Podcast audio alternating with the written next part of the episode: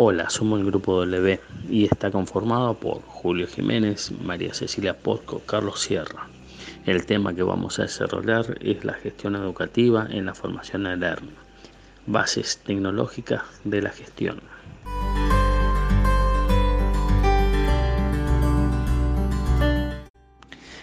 El contexto social ha sufrido cambios profundos donde las tecnologías se han instalado en forma paulatina pero sólida y más radicalmente en estos últimos tiempos. Esto se ve reflejado con mayor implementación en las universidades, especialmente en la educación a distancia, con la utilización de las redes de comunicaciones, facilitando el proceso de enseñanza. El e-learning o formación en red, aprendizaje virtual, está mediada por las tecnologías y plataformas digitales institucionales su finalidad es alcanzar el objetivo de aprendizaje a través de contenidos digitalizados donde los alumnos estudian mediante la utilización de herramientas tecnológicas, como ser las computadoras escritorios y portátiles, notebooks, tablets y celulares citando a García 2005, que define como capacitaciones no presenciales que a través de plataformas tecnológicas posibilitan, flexibiliza al acceso y el tiempo en el proceso de enseñanza-aprendizaje,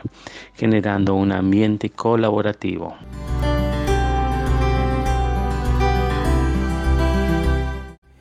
El término virtualidad se contrapone al término realidad,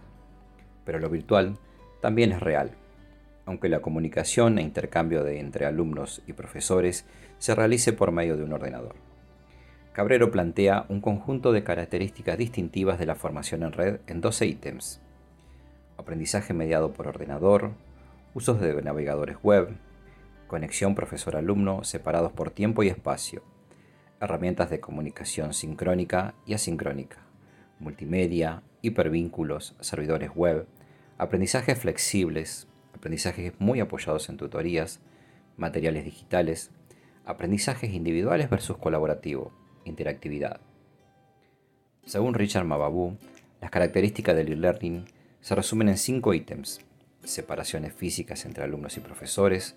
usos de soportes tecnológicos, comunicación sincrónica, asincrónica, la formación personalizada y la posibilidad de incorporación de los avances tecnológicos.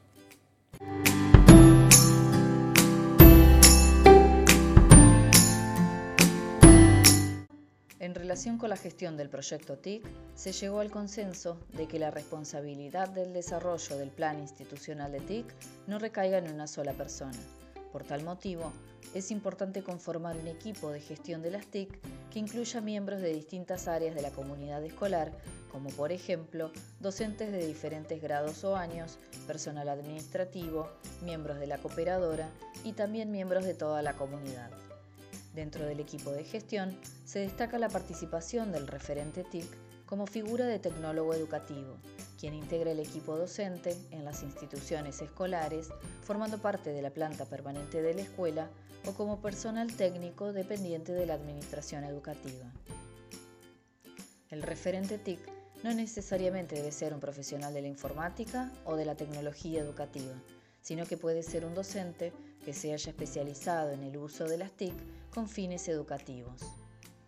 En relación con los efectos sobre su participación, existen opiniones contrapuestas. Por un lado, están las experiencias de las instituciones que han podido llevar a cabo sus proyectos de integración de TIC gracias a que el referente TIC ha favorecido en el trabajo cooperativo entre pares, estimulando la autoconfianza, el reconocimiento entre los docentes y compartiendo, a nivel institucional, las innovaciones realizadas en sus aulas. Pero por otro lado, existen testimonios de que el rol del referente TIC termina siendo más limitado, debido a que su perfil tiene rasgos más vinculados con aspectos tecnológicos que pedagógicos.